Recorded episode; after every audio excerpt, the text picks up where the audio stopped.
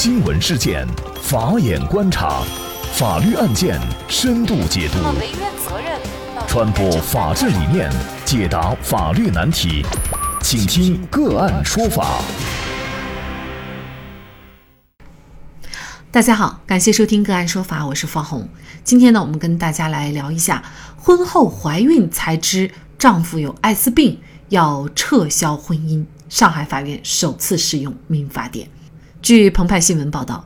李女士和江先生经人介绍相识以后，很快确定了恋爱关系。二零一九年十一月订婚以后，双方就开始同居。二零二零年四月，李女士怀孕。六月二十八号，双方登记结婚，并在当天到民政局指定的机构进行了婚前检查。而此时的江先生已身患艾滋病八年。第二天，婚检结果出来，医生要求江先生主动向李女士坦白患病情况，否则医生就要告知李女士。直到二十九号当天，江先生才主动坦白，李女士方知枕边人原来已患艾滋病多年。虽然江先生坚持表示自己所患艾滋病已经不在传染期内，传染李女士和腹内宝宝的可能性极小。并且最终证明李女士确实没有被传染，但是丈夫的病依然让李女士无法接受。尽管两人此前的感情基础不错，但是李女士在几经内心挣扎思量以后，还是决定终止人生，并且向上海闵行区人民法院起诉，要求撤销婚姻。遭遇婚姻一方隐瞒其重大疾病，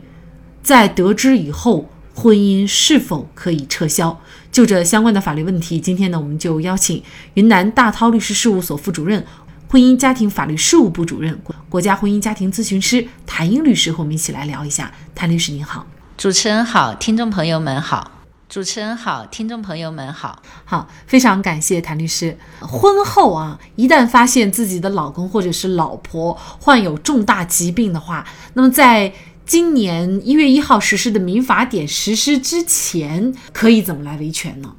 呃，根据之前我们国家的婚姻法呢，它有一条就是关于婚姻无效的一个规定，那么其中有一条就是。婚前患有医学上认为不应当结婚的疾病，婚后尚未治愈的，那么如果有这么一种情况的话呢，是属于婚姻无效的。所以，如果呃在民法典实施之前呢，像遇到本案当中的这种情况，我个人认为呢，他应该是可以向法院申请，就是确认双方之间的这个婚姻无效。因为这个艾滋病呢，我们也知道它是属于一种比较严重的一种传染病。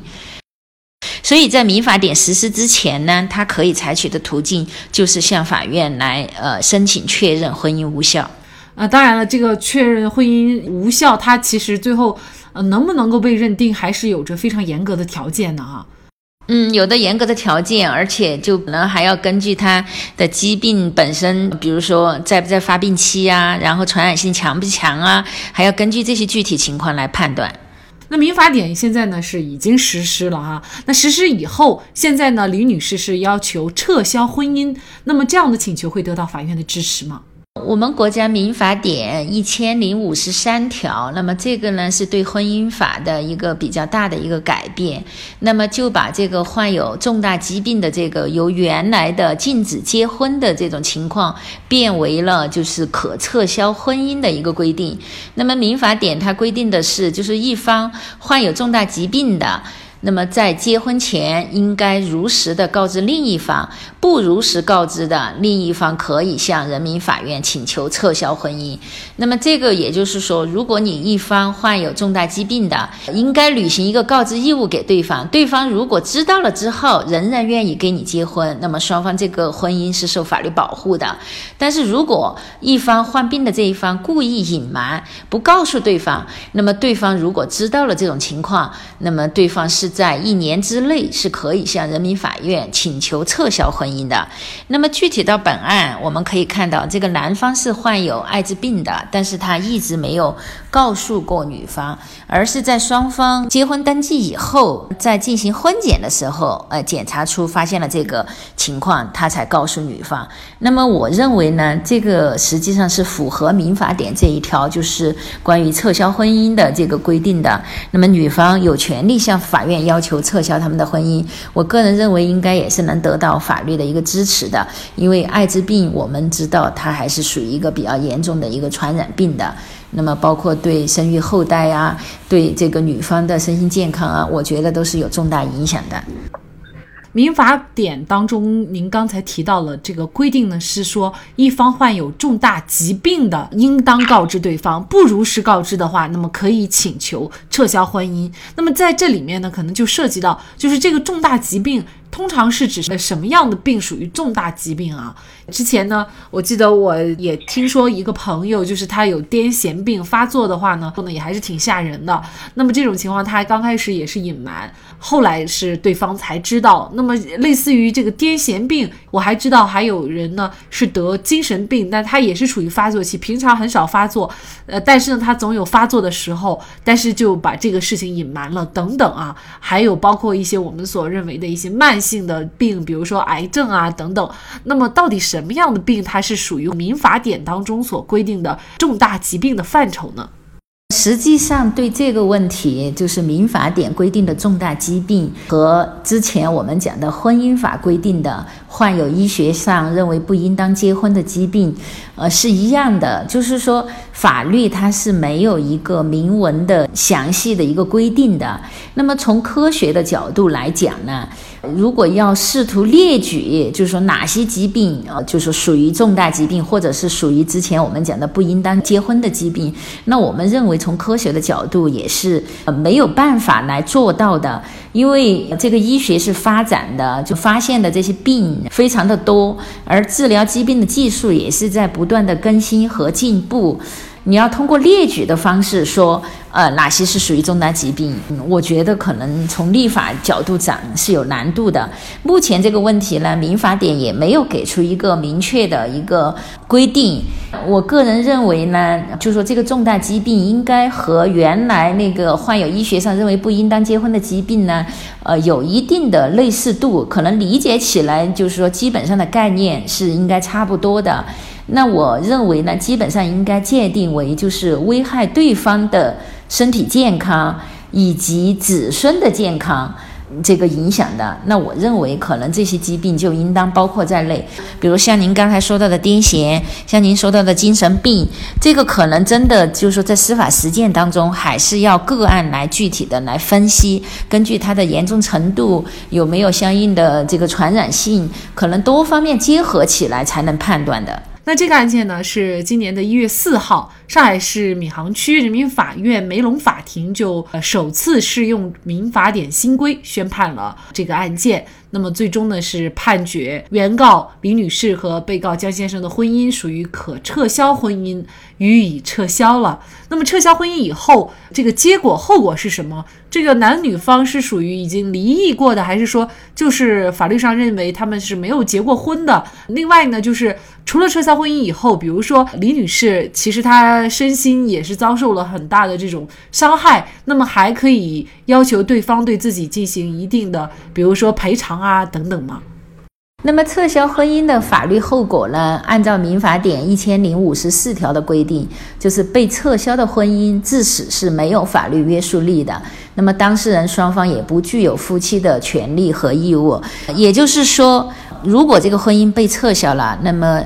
他的法律后果就相当于这两个人是没有结过婚。就我们讲，如果两个人办了离婚，那么他就是存在就再结婚就叫二婚。但是如果他这个婚姻是被撤销的话，就相当于他没有结过婚。他如果再结婚的话，他就也算初婚，就不算是二婚。所以法律后果来讲，就是说这个婚姻致使是。呃没有法律约束力的，就没有结过婚。对于这个能否要求对方承担这个赔偿呢？这个新的民法典是有明文的规定的，民法典一千零五十四条的第二款就规定，婚姻无效或者被撤销之后，无过错方有权请求损害赔偿。那具体到本案，那这个女方就是属于无过错方，因为她是被男方欺骗的，男方明知道自己有艾滋病，但是没有告知她，所以就导致她在误解的情况下和男方打了这个结婚证。那么现在他申请法院撤销，法院支持撤销的情况下，如果他提出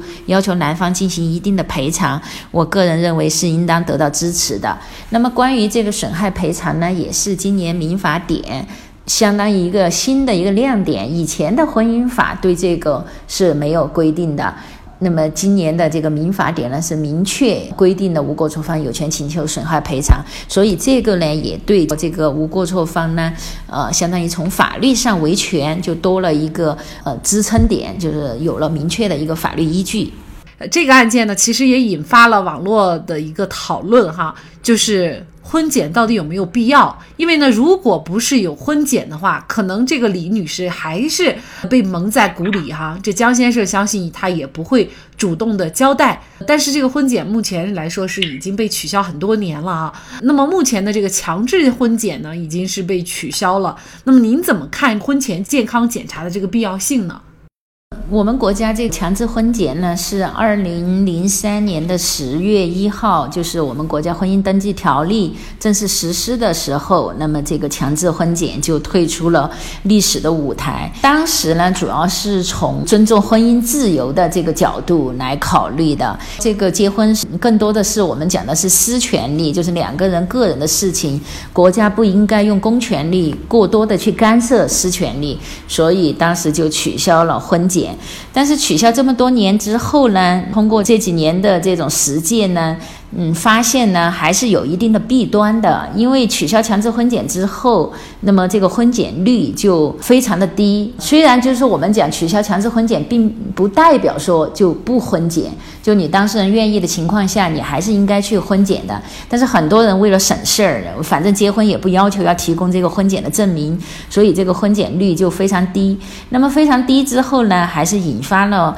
呃很多的一个负面的一些东西。那么特别。别是新生儿先天性缺陷增多，这个就是一个很不利的一表现。另外还有呢，就是像本案这种情况，呃，没有经过婚检，结婚之后才发现另一方患有这种艾滋病啊或者精神病啊，给双方都带来很大的一个痛苦啊。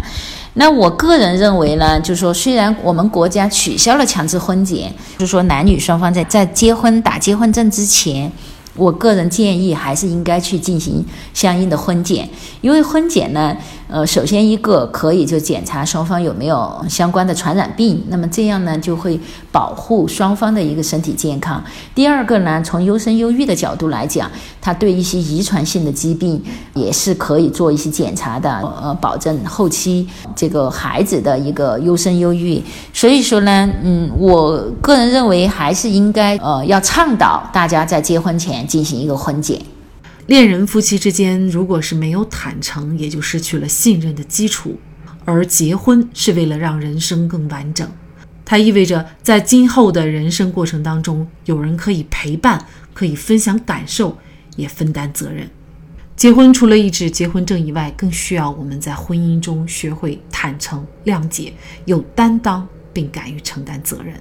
好，在这里再一次感谢云南大韬律师事务所副主任、婚姻家庭法律事务部主任、国家婚姻家庭咨询师谭英律师。那更多的案件解读以及呢我们的线上视频讲法内容呢，欢迎大家关注我们个案说法的微信公众号。另外，您有一些法律问题需要咨询，都欢迎您添加幺五九七四八二七四六七。这部手机号的微信号向我们进行咨询，我们会将您的问题转给我们专业资深的律师进行解答。好，感谢您的收听，我们下期节目再见。